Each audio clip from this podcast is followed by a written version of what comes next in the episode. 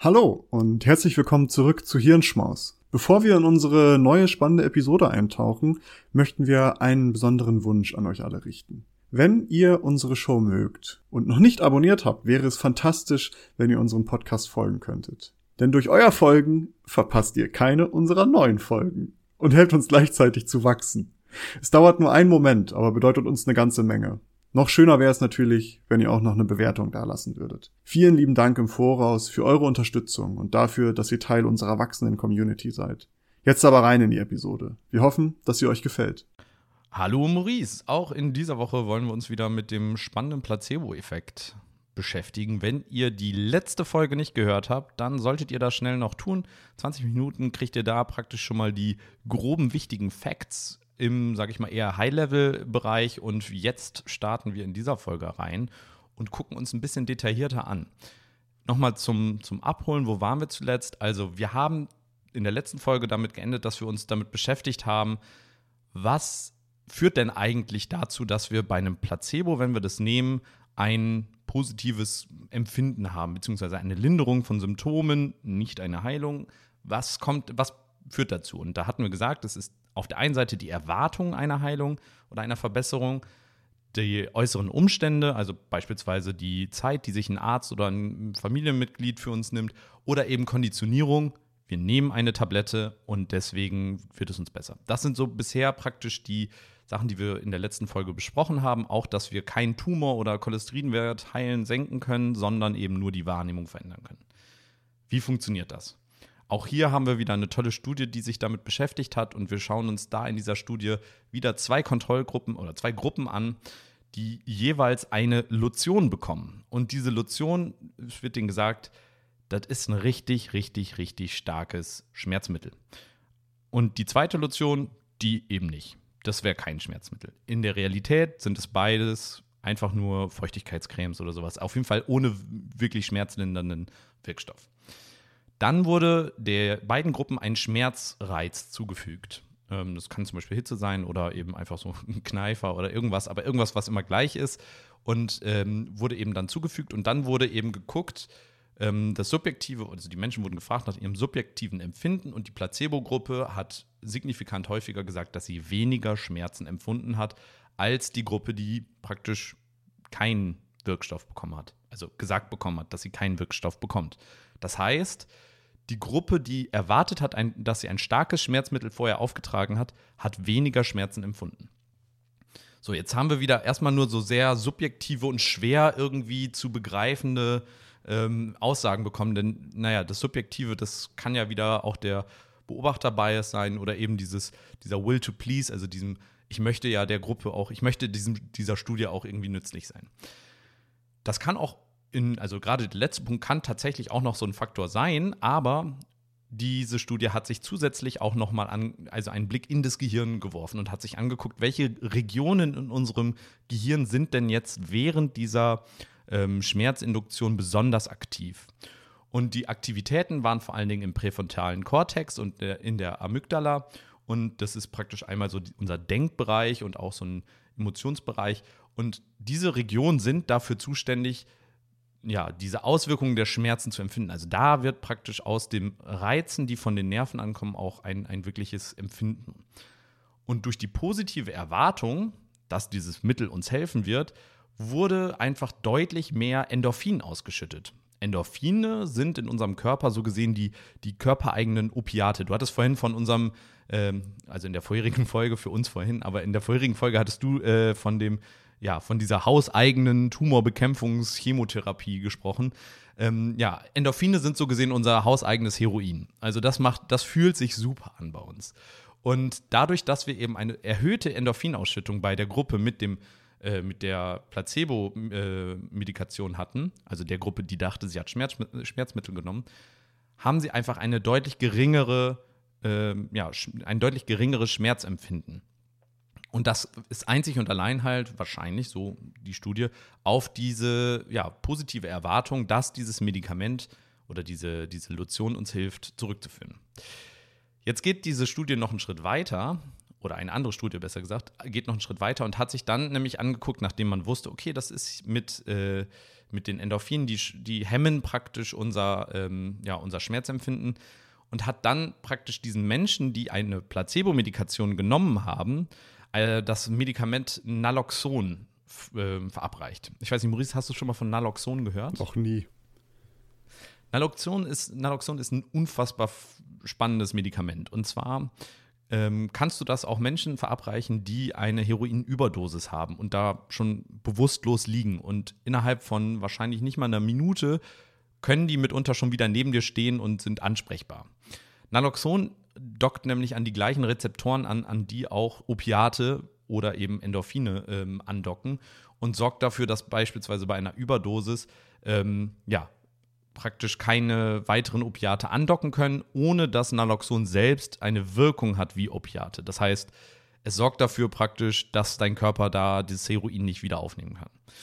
Ähm, und es blockiert aber ebenfalls Endorphine. Das heißt, die Menschen, die praktisch Placebo-Medikamente genommen haben, in dem Fall war es eben bei einer Zahn-OP, ähm, haben ein Placebo-Medikament genommen und denen wurde dann praktisch, äh, die war diese Zahn-OP und danach sollten die halt sagen, ob sie Schmerzen haben. Und ich glaube, sie haben es danach bekommen und sollten dann sagen, ob sie Schmerzen hatten. Und nee, war alles super. Die Pla das Placebo hat wieder gewirkt, Schmerzen waren reduziert. Und dann wurde ihnen Naloxon verabreicht und auf einmal kamen die Schmerzen.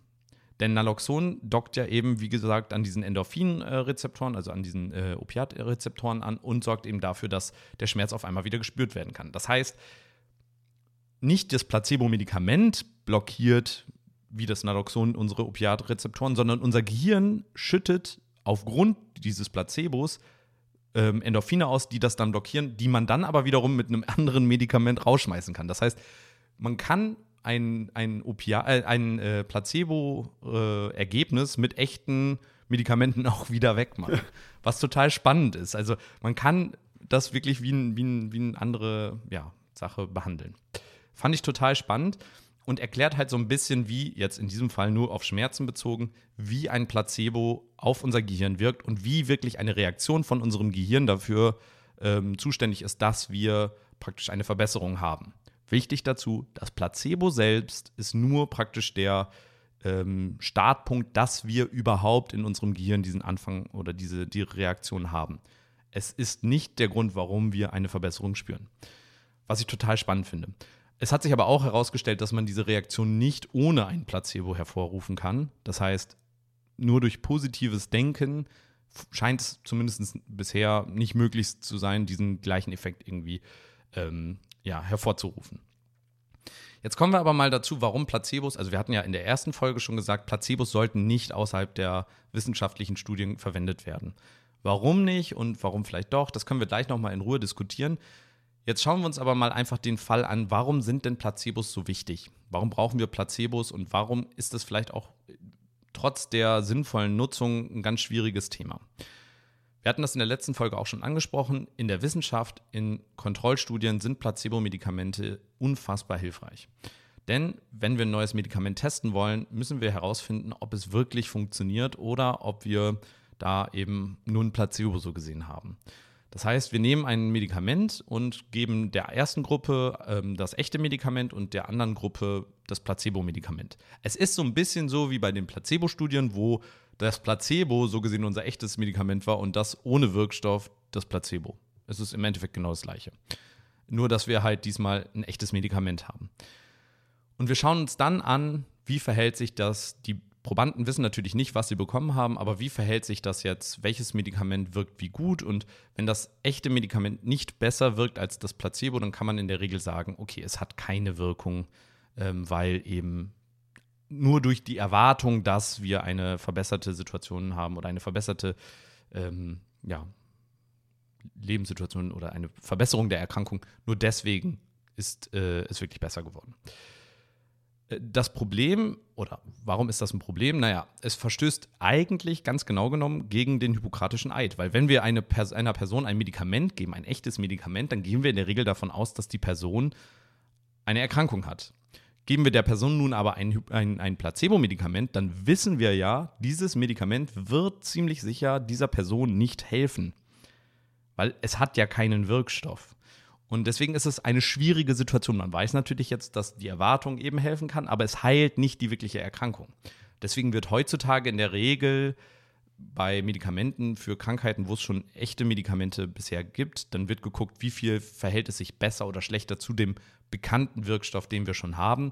Und Placebos werden dann nur noch in Kontrollstudien praktisch auch für neue Medikamente oder eben für Nebenwirkungen oder für, ähm, ja, wo, wo nicht mit Kranken tatsächlich gearbeitet wird, weil eben andernfalls unter Umständen eine Person, ein Beispiel, es, es gibt eine Gruppe, die ein neues Krebsmedikament testen soll und es gibt dafür schon eine Alternative, wäre es ziemlich mies, den, der Placebo-Gruppe dann ein echtes Placebo zu geben und dann in Kauf zu nehmen, dass die Gruppe unter Umständen daran stirbt. Aber hey, alles für die Wissenschaft. Also deswegen nimmt man in der Regel erstmal andere Medikamente. Genau. Das so, warum Placebos in der Wissenschaft halt wichtig sind und warum das unser bestes Mittel in dem Bereich ist. Kommen wir noch zu ähm, einem Fun Fact, der, äh, den ich ganz spannend fand. Und zwar, äh, man muss nicht an Placebo-Effekte glauben, damit sie wirken, also dass sie wirken. Es geht auch, dass wir praktisch wissen, dass wir ein Placebo-Medikament nehmen und trotzdem kann es eine Verbesserung ähm, ja, der Situation geben. Dafür gab es eine Studie, die hat sich das angeschaut, die hat den Patienten eben gesagt, hey, das ist ein Placebo und trotzdem gab es eine Verbesserung. In dem Fall war es ein Reizdarmsyndrom und äh, es ist ja häufig äh, eben keine tatsächliche Erkrankung im Sinne von Bakterien oder Viren. Das kann, glaube ich, auch der Fall sein, aber häufig ist Reizdarm eben psychosomatisch, also irgendwie Stress oder anderweitig äh, eben durch die Psyche ausgelöst.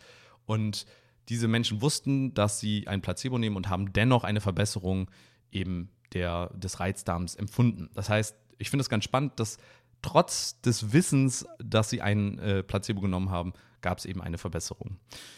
Ja, das waren jetzt erstmal so die wichtigen Fakten dazu. Maurice, jetzt abschließend, hast du, hast du da was Neues mitnehmen können oder war das schon alles äh, dir bekannt, was ich dir hier präsentiert habe?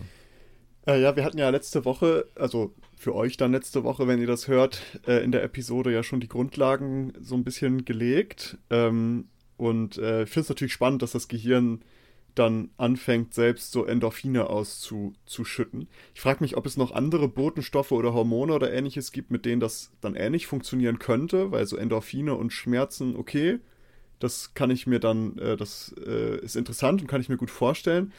Aber gibt es, wird es noch andere Use Cases geben? Da habe ich so die ganze Zeit drüber nachgedacht, ob es noch irgendwie sowas, keine Ahnung, Dopamin oder sowas für dann äh, Depression oder sowas, dass das Gehirn dann plötzlich Dopamin ausschüttet, weil es einfach erwartet, dass ein Antidepressiva hilft oder was auch immer. Ähm, ist, ist spannend, ähm, wobei natürlich, das haben wir ja auch in der letzten Episode besprochen, dass das schon eher selten ist, dass das, dass Menschen dafür, also dass, dass es dann funktioniert. Ja, also was es noch als Alternative, oder was heißt Alternative, wo es auch eben praktisch äh, funktioniert, ist äh, bei Drogen. Halluzinogene Drogen kann man übrigens auch mit einem Placebo erzeugen. Ähm, dazu gab es auch mal eine Studie, wo äh, sie dann praktisch äh, Menschen gesagt haben, hier, das ist eine, eine halluzinogene Droge und ähm, 61 Prozent der Probanden hatten Halluzinationen. Ey, da kann ich, also, da kann ich direkt eine Geschichte aus, aus dem Schwank aus der Jugend erzählen. Das hatte ich auch mal und zwar als junger Bub, ne, man, irgendwann fängt man ja so an und trinkt mal ein Bierchen ich sag oh, nicht. Ich dachte, irgendwann fängt man mal an, nimmt ein bisschen LSD. nein, nein, nein. Also ich möchte jetzt nicht sagen, wie alt ich bin. Ich möchte auch niemanden dazu verleiten, wenn hier jüngere Leute zuhören, äh, Alkohol zu trinken. Aber man war dann irgendwo zu Besuch bei einem Freund und da gab es eine Kiste Bier und dann hat man sich irgendwie zwei, drei Bier getrunken und dann irgendwann waren alle so, boah, ich weiß, man hatte noch nicht so die Erfahrung damit und war ja. so irgendwie gerade dabei, das erste Mal so ein bisschen über die Stränge zu schlagen, sage ich mal. Und irgendwann dachten alle so, boah, wir sind ganz schön gut betrunken. So, huch, Mann, ich bin schon richtig wackelig auf dem Bein. Oh, ich fange an zu lallen. Bis uns irgendwann aufgefallen ist, dass das halt einfach alkoholfreies Bier war. Aber wir alle hatten das Gefühl, dass wir betrunken werden. Also, das war auch nicht so, dass man, weißt du, was war halt einfach diese Gruppe, man hat es erwartet, dass es passiert, man war so in dieser Gruppe, die Stimmung wurde dann immer ausgelassener, je später der Abend dann auch wurde und je mehr man von diesem alkoholfreien Bier getrunken hat. Und äh, deswegen glaube ich das sehr gut, denn mir ist es selbst passiert. Und ich erinnere mich noch sehr, ja. sehr klar daran. Äh, spannend, dass du das jetzt gerade so erklärst. Wir werden in der nächsten Folge bei, beim Thema des, des Nocebo-Effekts nochmal detaillierter auch über Faktoren sprechen, die eine Rolle darauf spielen. Und ein paar interessante Faktoren hast du da gerade schon genannt. Ah, ja. Dementsprechend, äh, ja, solltet ihr auch da unbedingt einschalten, wenn euch das Thema interessiert. Aber äh, ja, spannende Geschichte und auch tatsächlich nicht, also nicht unerklärbar. Tatsächlich passiert es eben alles, was, also gerade alles, was so gesehen in unserem Kopf in Anführungsstrichen passiert, also wo unser Gehirn eine Interpretation von äh, Sinneswahrnehmungen oder so machen muss, das ist theoretisch, glaube ich, anfällig für Placebo-Nocebo-Effekte. Also alles, wo unser Gehirn vor allen Dingen mit involviert ist. Es gibt ja auch diesen Test, ich weiß nicht, ob man das genau in diese gleiche ähm, Kategorie packen kann, aber kennst du das mit, ähm, wo du deine Hand praktisch hinter, äh, praktisch, also du hast deine Hand auf dem Tisch liegen und deine eine Hand hängt aber runter und da liegt eine Fake-Hand. Ah, ja, ja. Und äh, dann haut da jemand mit dem Hammer drauf. Und erstens zucken die Menschen und auch manche Menschen empfinden Schmerz, Ja. obwohl das gar nicht deren Hand ist. Das heißt, auch da wieder die Erwartung, dass wenn mir jemand, also ist erstens die Erwartung, das ist meine Hand. Und wenn jemand mit dem Hammer da drauf haut, dann tut das weh. Ja, das ist spannend. Es ist tatsächlich eine lustige. Ich weiß nicht, inwiefern das noch repliz. Äh, wie- inwiefern das. Wie nennt man das denn auf Deutsch? Replication. Reproduziert. Reproduziert werden kann, dieser Effekt. Äh, ich, da bin ich nicht so auf dem, auf, dem, auf dem Stand, aber dazu gibt es ganz lustige Videos, weil das ist ja so. Also, die legen ihren Arm hin auf den Tisch, dann kommt da irgendwie so, ein, so eine Wand vor, sage ich mal, und dann liegt da eine Fake-Hand, die die sehen. Ähm, und Genau. dann fäng- fangen die so an, erst über die beide Hände mit einer Feder rüber zu gehen oder irgendwie die so leicht anzustupsen. Und dann werden die halt darauf so, das Gehirn fängt dann an, dieses, die nehmen das natürlich wahr, sehen aber die andere Hand und sehen, dass es da passiert. Ähm, und denken dann halt, dass das deren Hand ist. Und Das Ganze nennt sich Body Transfer Illusion. Genau, und dann spüren die auch den Schmerz, äh, wenn ich mich richtig erinnere. Also wenn du die Hand drauf hast, die zucken dann und haben dann das Gefühl, dass sie halt in diesem kurzen Moment dann halt diesen Schmerz auch spüren können. Genau, wenn, wenn euch das Ganze interessiert, dann schaut äh, euch mal die Videos auf YouTube an. Da gibt es ganz viele, einfach mal nach Body Transfer, Experiment, Illusion oder so suchen. Da werdet ihr auf jeden Fall was finden. Ähm, interessant ist, dass es da auch jetzt Experimente gibt, das Ganze in der virtuellen Realität zu machen, ähm, was dann noch so ein bisschen mehr immersive äh, ist. Ja, aber äh, super spannend und finde ich, geht in so eine ähnliche Richtung. Ähm, ja, wir haben jetzt da ganz viel drüber gesprochen und ich würde ganz gerne nochmal ja, mit dir da ein bisschen drüber diskutieren. Ähm, und zwar würdest du erstmal sagen, dass Placebos gut oder böse sind, also aus deiner Sicht? Und jetzt vielleicht da auch differenziert im Sinne von, ja, als echtes Medikament, nehmen wir mal zum Beispiel an ähm, äh, Globulis, also hier Homöopathie, oder eben in, in, solchen, in solchen Studien. Äh, Ja, es ist eine gute Frage. Also ich, ich glaube, es kommt darauf an. Ähm, je nachdem, um was es dann geht. Ne? Also wenn es jetzt darum geht, irgendwie eine, eine Erkältung oder sowas oder keine Ahnung, ich habe mir das Knie gestoßen und das ist etwas, was eh absehbar heilen wird. Aber ich habe jetzt gerade Schmerzen und mein Doktor sagt, ja, okay, du musst jetzt nicht, oder ne, ich überspitze das jetzt mal, du musst jetzt nicht unbedingt die ganze Zeit dir Ibu 1200 reinknallen, das ist nicht so gut für die Leber oder Niere oder wo auch immer das dann sich halt absetzt. Ähm, hier, nimm mal das hier, ist auch ein gutes Schmerzmittel, vertrau mir, Zwinker, Zwinker. Ähm, ich nehme das dann und habe dann zumindest zeitweise das Gefühl, dass es funktioniert und dann nach einer Woche ist es eh vorbei, aber ich habe halt eigentlich nur Zuckerpillen gefuttert. Ähm, da könnte ich mir noch vorstellen, ja, ist okay, wobei mir das generell nicht so gefällt, wenn das so ohne Kenntnis passiert. Weißt du, also weil damit du also das ist ja äh, de facto eigentlich eine Lüge. Ist ja auch- du wirst angelogen. Genau, richtig, darum sage ich also, weißt du, es ist es passiert ohne deine Kenntnis, dir wird was vorge vorgegaukelt, aber in solchen Fällen würde ich dann im Zweifel noch sagen, okay, damit ist niemandem geschadet.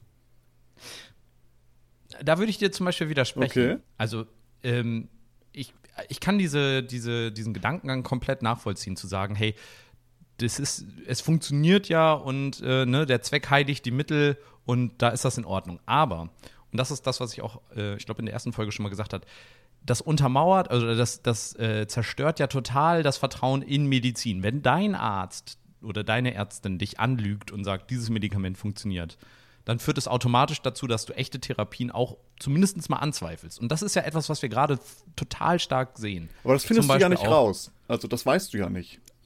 Ja, unter Umständen. Stell mal vor, es gibt ein, ein echtes, sage ich mal, zugelassenes Placebo-Medikament. Es gibt auch Studien, die zum Beispiel zeigen, äh, große weiße Pillen funktionieren besser als Placebo als kleine bunte. So, mhm. Das heißt also, es gibt wirklich dann das optimierte Placebo-Medikament oder das sieht genauso aus wie ein anderes Medikament und auf einmal irgendwann sagt ein äh, irgendein Arzt und es gibt so viele Ärzte, die es dann wissen. 100.000 Menschen wissen das, dieses eine Medikament, das ist ein Placebo-Medikament. Und irgendwann sagt es dann einer. Ihr Leute, ey, ganz ehrlich, ihr lobt dieses Medikament alle in den Himmel, aber das ist ein Placebo. Und dann wird es automatisch, und das wird, würde kommen, und dann würde es automatisch zu einem Vertrauensverlust kommen oder führen, der eben dazu führt, dass eben das Vertrauen in Medizin, in Forschung einfach komplett beschädigt wird. Und ich glaube, das ist etwas, was wir ja jetzt gerade auch schon sehen dass eben das Vertrauen in Impfungen, dass das Vertrauen in, in Medizin im Allgemeinen irgendwie vollkommen ja, äh, reduziert wird und dadurch wir halt Riesenprobleme kriegen, wie zum Beispiel jetzt jüngst in der Corona-Pandemie gesehen. Ja. Ähm, dementsprechend, ich, ich finde, dass äh, außerhalb von medizinischen Studien Placebo, äh, ja, Medikamente oder Placebo-Einsatz auf gar keinen Fall gemacht werden sollte, so wie es ja jetzt auch nicht der Fall ist. Nee. Aber das ist ja, ähm, das ist jetzt natürlich so richtig auf den auf die reelle Situation übertragen. Also wenn wir uns vorstellen, das würde es jetzt geben und wie würde das dann aussehen? Ähm, ja. Ich bin ja generell der Annahme, dass, äh, dass alle Medikamente, die momentan existieren, eigentlich Placebos sind und die Pharmaindustrie. Nein, Spaß. Deswegen Eine, hattest du den Aluhut jetzt heute auf. Einige Leute schon gerade so.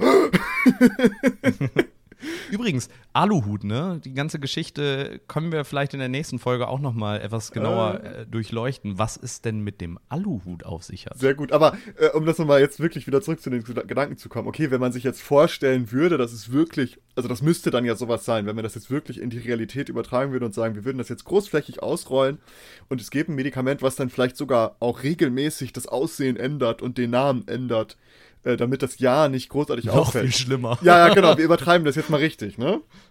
Äh, dann würde ich natürlich auch sagen, so, oh, ich weiß nicht, aber jetzt einfach nur rein runtergebrochen auf einen Fall, wo man sagt, okay, rein moralisch könnte ich das vertreten, ähm, könnte ich das halt auch da nur, wenn man jetzt unabhängig davon geht, dass man einfach davon ausgeht, das ist eine Person, die wird das nie rausfinden. Ähm, und der kriegt jetzt ein Medikament, was keine Wirkung hat, rein physiologisch, ähm, nur psychologisch hat es eine Wirkung. Und er hat jetzt Knieschmerzen. Ähm, da würde ich einfach rein moralisch und nur auf diesen einen Fall runtergebrochen, würde ich sagen, okay, das könnte ich vielleicht noch vertreten, wobei ich auch da bei mir selber sagen würde, bei mir selber würde ich das nicht gerne haben wollen.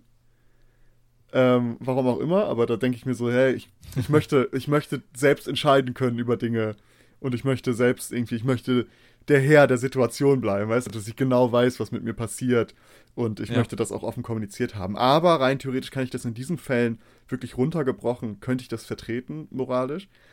Aber dann alles, was darüber geht, würde ich, also da sehe ich so, denke ich mir so, boah, nee, das kannst du echt nicht bringen. Weißt du, hast du ja das, was du vorhin schon meintest, ne, mit denen, dass das schon in der, äh, in der Forschung schon problematisch ist, dass du, keine Ahnung, Krebs, Krebsmedikamente, also jetzt wirklich Krankheiten, die richtig lethal sind, also die tödlich sind, wo es wirklich drauf ankommt. Und da hast du natürlich auch Leute, die sich da irgendwie bei experimentellen Studien anmelden und dann hoffen, keine Ahnung, hoffentlich kriege ich nicht das Placebo. Äh, mir ist es ist wirklich letzte Minute oder was auch immer.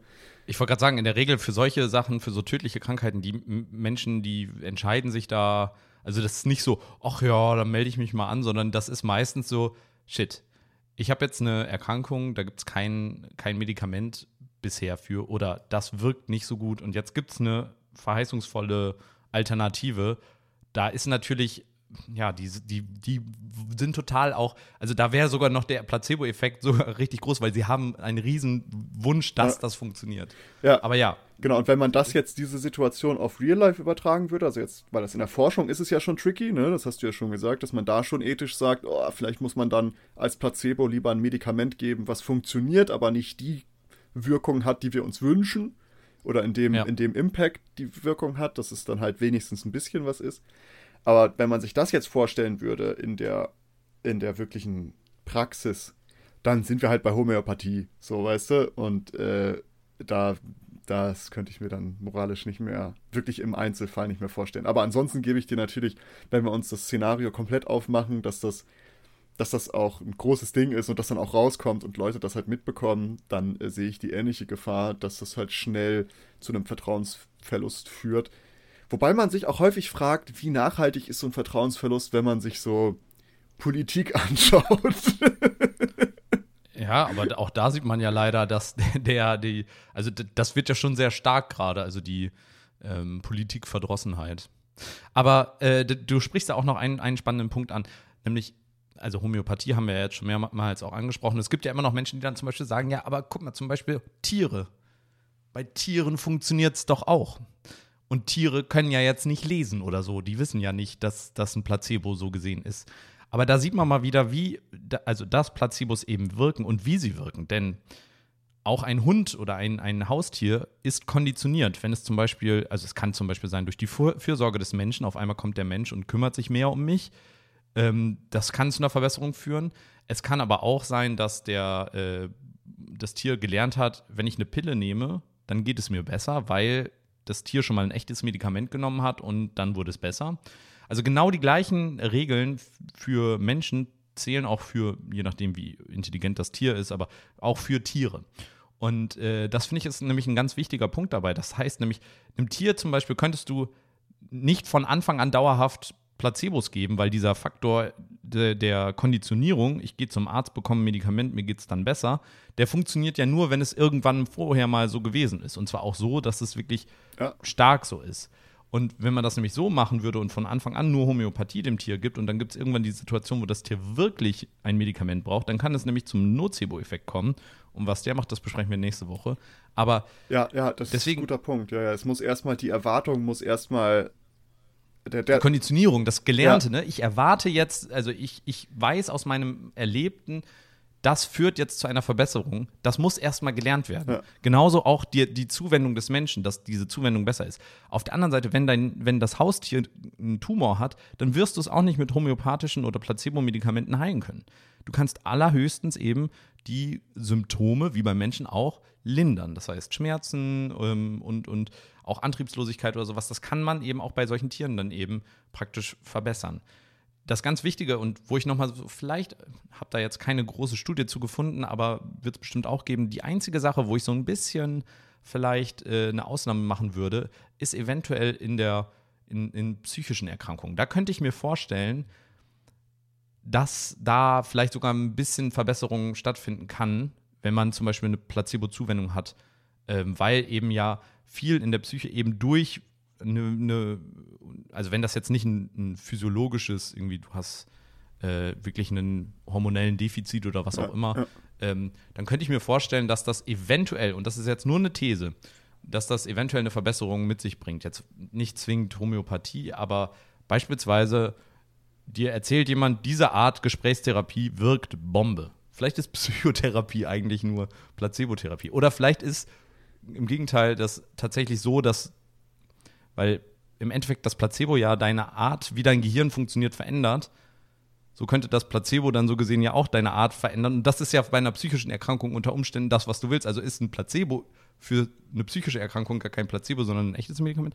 I don't know. Ja, das ist ja naja. die Frage, inwiefern das, also das, darum meinte ich vorhin, ob das auch sowas bei so psychischen Erkrankungen, so Dopamin oder sowas dann ausgeschüttet werden ja, ja, können, genau. weil du einfach die Erwartung hast, dass das jetzt funktioniert. Ähm, und ich, ich kenne mich damit jetzt auch nicht so ganz genau aus, was, was für ein Hormon welche Wirkung dann gerade bei, also wirklich manisch-depressiven Menschen, was die da an hormonellen Problemen haben. Ähm, ja. Aber irgendein Hormon wird da ja eine Rolle spielen, irgendein, äh, was auch immer, ein Botenstoff. Äh, ja, ich glaube, das ist ja ganz viel Verschiedenes. Ja. Und das wäre natürlich. Da das wäre spannend. Auf jeden Fall. Ähm, ja, doch. Also das wäre das wär spannend, ob das dann auch gehen könnte jetzt, also jetzt mal wirklich ernsthaft gehen könnte, wie jetzt mit den, mit den Schmerzmitteln, also dass da ähm, Endorphine ausgeschüttet werden, ob man das da auch hinbekommen könnte. Ja, ist auf jeden Fall spannend, das Thema. Ähm, vielleicht so als Takeaway so zum Schluss. Es gibt, also ihr solltet auf keinen Fall aufgrund von Placebos das Vertrauen in echte Medizin verlieren. Ähm, und ganz wichtig, es zeigt auch wieder, dass homöopathische Medikamente zum Beispiel, oder nicht Medikamente, aber homöopathische Mittel eben nicht wirklich wirken. Und es kann zwar sein, dass es eure Symptome lindert und das kann auch total gut sein, wenn man nämlich zum Beispiel etwas hat, was von selbst wieder abheilt, wie du schon gesagt hast. Äh, aber vertraut nicht diesen, ja, sag ich mal, Fake äh, News so gesehen, also dieser Fake-Wissenschaft und nehmt nicht einen Wunderheiler, sondern bleibt bei echter Medizin, auch wenn sie manchmal nicht alles heilen kann. Ähm, es ist nach wie vor das Beste, was wir so gesehen haben. Und ja, Placebo ist total faszinierend. Es zeigt wieder, wie viel eben unser Gehirn Einfluss auf das hat, wie wir die Welt wahrnehmen und wie wir alles um uns herum irgendwie interpretieren. Und ja, dementsprechend ganz spannende Folge. Diese ist etwas länger als die erste. Ich hoffe, es hat euch trotzdem gefallen. Das ist der zweite Teil unserer Serie zum Thema Placebo-Nocebo. In der nächsten Folge gucken wir uns den bösen Zwilling des Placebo-Effekts an, nämlich den Nocebo-Effekt, was das ist, welche Beispiele es dafür gibt und was das alles so mit sich bringt, äh, schauen wir uns in der nächsten Folge an. Wenn ihr da auch direkt informiert werden wollt, dann äh, abonniert uns doch da, wo ihr uns gerade zuhört und lasst uns eine Bewertung da, falls das möglich ist. Empfehlt uns euren Freunden, Familien und vielleicht den Menschen, die das hier interessieren könnte. Und in dem Sinne, vielen Dank fürs Zuhören. Maurice, auch dir danke ich wieder, wie immer, für deine rege Teilnahme. Und äh, bis zum nächsten Mal. Bis zum nächsten Mal. Ciao, ciao. Danke, dass ihr diese Episode komplett gehört habt. Solltet ihr uns hier noch nicht folgen, würden wir uns sehr freuen, wenn ihr unseren Podcast abonniert und bewertet. Wir stecken viel Arbeit in dieses Projekt und freuen uns über jedes Feedback. Folgt uns gerne auch auf Instagram und oder Twitter, wenn ihr absolut nichts mehr verpassen wollt. Links dazu findet ihr in der Episodenbeschreibung. Danke für den Support, hoffentlich bis zum nächsten Mal.